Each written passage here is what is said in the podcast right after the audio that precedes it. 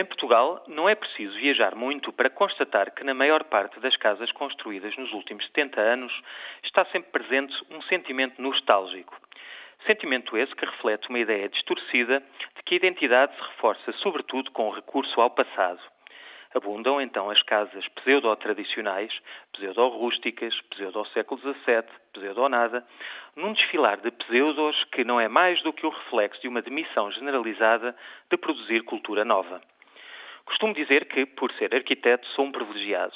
A arquitetura é uma profissão extraordinária porque tem o seu lado perene, sendo vivida eventualmente por sucessivas gerações, mas, acima de tudo, pelo seu potencial transformador da cultura, do território, das cidades e sempre da vida das pessoas, onde chega a ser um paliativo para os males do dia a dia.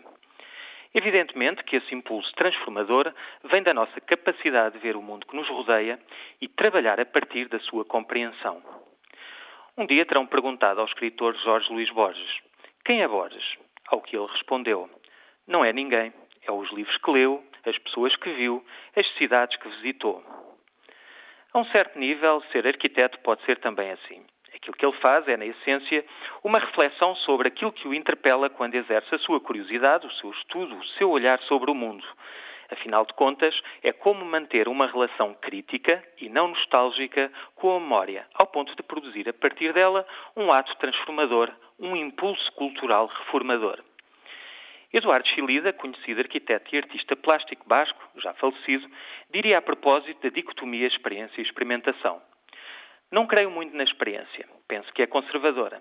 Acredito na percepção, que é outra coisa. A percepção atua diretamente no presente, mas com um pé no futuro. A experiência faz precisamente o contrário. Está no presente, mas com um pé posto no passado.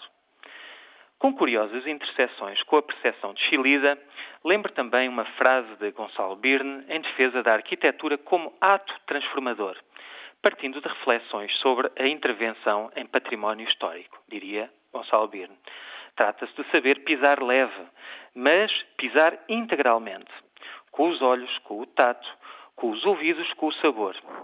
Tem que se estar profundamente atento ao que se faz, mas mantendo um forte sentido de contemporaneidade e saber ver para além do olhar. Há um pouco a ideia de que a questão da identidade se alimenta exclusivamente do passado, o que considero profundamente errado. A identidade vive da memória, mas tem que se estar continuamente a reinventar e a reconstruir. Porque senão ela não é uma identidade viva, é uma múmia. E acrescentaria eu às palavras de Birne, com tudo o que isso encerra de trágico para a cultura do nosso país.